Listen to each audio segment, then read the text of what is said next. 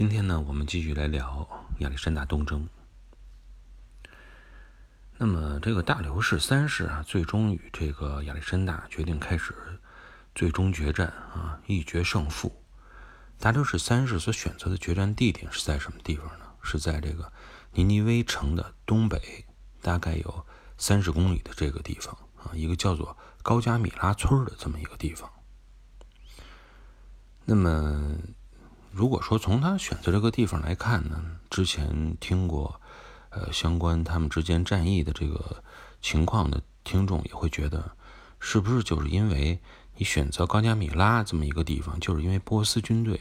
他吸取了曾经那个伊苏斯战役的教训嘛？因为马其顿大军他是前线突破的力量是非常强的，无法去抵抗的，所以他特别找了这么一片。足够开阔的这么一个平原地带来作为战场，应该说从技术上来看啊，这个波斯军队确实需要一个比较开阔的地方啊，让你自己他们自认为他们自己这种优势兵力啊，能够去包抄敌军，包抄马其顿军队的两翼，甚至呢，最好是我能绕到你的后边啊，除了正面跟你开战以外，我从侧面和后边再给你施加以压力。形对你形成这种包围之势，但换个角度想啊，那么你如果只是想说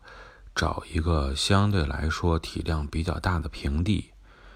那么你这个大流士和这个波斯军队有没有必要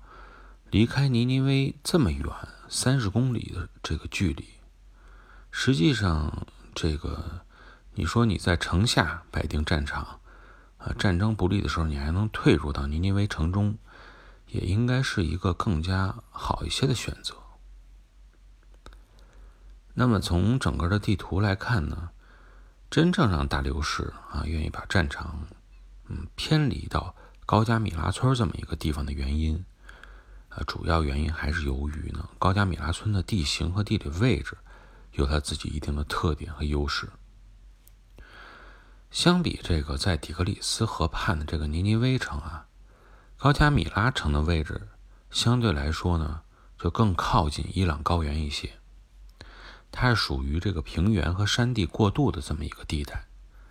丘陵和平原相交杂啊，是这个地形的一特点。我们都知道啊，这个背靠高地布阵，有利于居高临下呀啊，比如观察对手的阵型啊。冲击起来呢，也有更大的冲击力，所以呢，对于大流士来说，他是占据了这么一个高地，对他是十分有利的。那么还有一点呢，就是这种不便说出口的原因啊，那就是说，一旦战场失利的话，那就只能撤了啊，能够迅速逃出山地，往哪儿呢？那么很方便撤入到这个伊朗高原之中。那么最终呢，这高加米拉战役也确实是，啊，大流士预料的不错，啊，失败以失败告终。那么他最终呢，选择也是按照他的退军路线选择的，啊，从这个地图上也能看出来，尼尼微、高加米拉相邻的板块，就是当年联合巴比伦击败亚述的这个米底王国的故国嘛，故地。今天从地图上也能看出来，甚至可以呢，这个很容易找出相应的位置。比如从这个摩苏尔出发，向东北方向可以穿越东南托里斯山脉，啊，以及伊拉克、伊朗的边缘有还有这么一条公路都可以找到。那么话说回来，经过这么多次的失败啊，大流士三世为自己做这么一个最坏的打算，应该说，呃，也是无可厚非的，也是没办法的啊，能理解。那么相比战败以后被亚历山大。呃，整个围困在尼尼微城里，或者说是一路这个追击到巴比伦这样一个后果来说，那么他去选择用山地来作为掩护，然后退到自己的伊朗高原这个根基之地，也是说从战略上、战术上的层面啊，都是没有问题的。这个战争就是这样啊，你打不过他就是打不过，实事求是啊，承认打不过，然后你看。打不过我怎么去啊？再处理后边的事情，也是这个嗯情理之中的事情。这大流士啊，打不过亚历山大，不光是从战略战术上不行，从这个气势上啊，也一直都不行。这亚历山大他有一种那种一往无前的这种气头做派哈，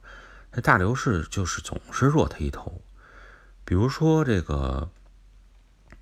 当时之前我们那个节目说说这个亚历山大从埃及出发的时候，波斯人不是说那个没有放弃一个领土分割的方案嘛，还提供给这个亚这个亚历山大说就这一个地中海沿海。包括这个东岸、西岸都归你，埃及也归你，然后你就别再打了，咱们就划地，然后这个啊来分这个两个国家分别统治就完了。但是这亚历山大呀，当时是没有同意这个方案，甚至于这个方案之前到达亚历山大这里的时候，他还没拿到腓尼基和埃及的时候啊，他都没同意，可见啊他的胃口和气魄有多大。那么现在呢，这腓尼基、埃及都已经属于他了。你还提出依然是这个方案的话，啊，可想而知，亚历山大更加没有理由去同意你了。那么看到亚历山大这个强大的对手这么咄咄逼人，那么最终是大流士觉得，那么就是一场决战决定帝国的命运，是我没办法，也是唯一剩下的选择。那么一旦我能胜啊，万一这个几率虽然小，但万一我要能胜。那么你亚历山大的军队就算是啊不是全军覆没，他那些原来在你身后观察那些城邦啊总督们那些墙头草也会开始考虑是不是要重新选择我这个阵营。那么一旦败了的话呢，那么我这个波斯帝国就是退回到伊朗高原。那么寄予的希望就是说，你看这亚历山大，你是不是对这高原土地啊不怎么感兴趣？如果你要不是特别感兴趣，啊，也不是特别富饶这种地方，啊，你就别来了。他只能是基于这种希望。应该说，这个一直以来啊，波斯军队对希腊人在步兵战术上的这个强势，啊，一直是心有余悸的。那么他们也知道自己的优势是骑兵，那么希腊的步兵的这战术上，那么他是不太好抗衡的。之前也有历史证明，这个当年跟随小居鲁士入境参与征卫的那个一万三千多名希腊雇佣军的战力和战斗力和纪律性啊，也是曾经让整个帝国为之惊叹。后来那个小居鲁士虽然失败被杀，那么这支曾经啊直接攻入到巴比伦的这个希腊雇佣军，最终能够什么半数还能退回到希腊地区，可见啊这个实力有多强。那么从这个角度上来说，应该说亚历山大东征这个奇迹也是很大一部分是由于希腊的这个步兵所造就的。那么换过头来呢，我们来说亚历山大之所以敢于远征波斯，应该说在他心里啊，一直很大程度上也确实是对这个希腊步兵寄予很大的厚望啊，很多的信任。之前那个希腊万人军远征这个事件。也给予了亚历山大非常足够的信心。那么从这个波斯阵营我们来看呢，原来确实也有很多这种，呃，希腊军队啊，希腊的雇佣军在这里边。但是由于这战事不利啊，慢慢的该该跑的跑，该散的散啊，他的步兵质量啊，不断的是被削弱。嗯，但是呢，东边不亮西边亮，还有一个优势呢，就是说相比伊苏斯之战，波斯军队的机动力量。确实是得到了一些增强，因为有三万来自这个中亚地区的游牧骑兵来到了这个战场啊，帮助他们来进行这个战斗。之前我们说这个伊苏斯之战，这三万骑兵就已经开始这往战场走了，但是时间太紧啊，没赶上这伊苏斯之战，所以说这实际上这三万骑兵啊还没用过，是一个这种潜在的有生力量。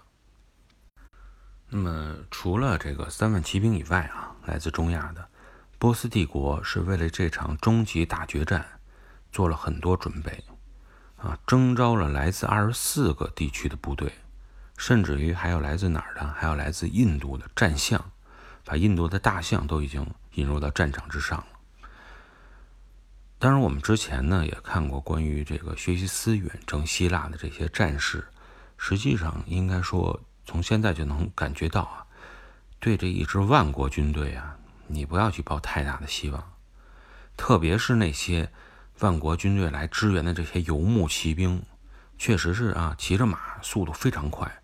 像风一样的男子一样啊，机动性这个固然是他们的一大优势，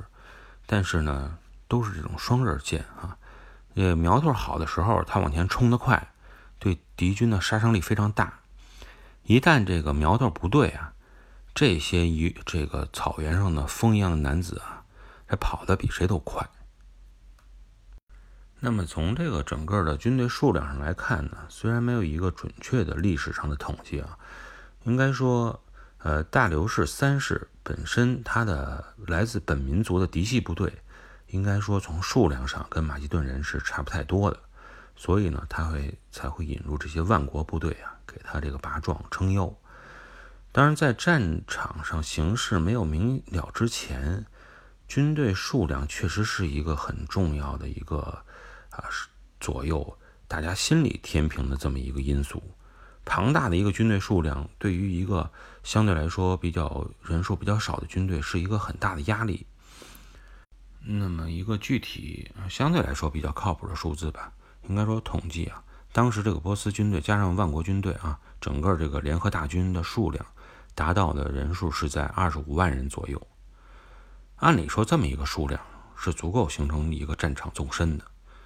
嗯，让这个亚历山大军队对亚历山大军队形成包围，啊，陷入到他们的包围圈中，然后进行合围之势去夹击你的这种态势。是完全能够形成的。那么，究竟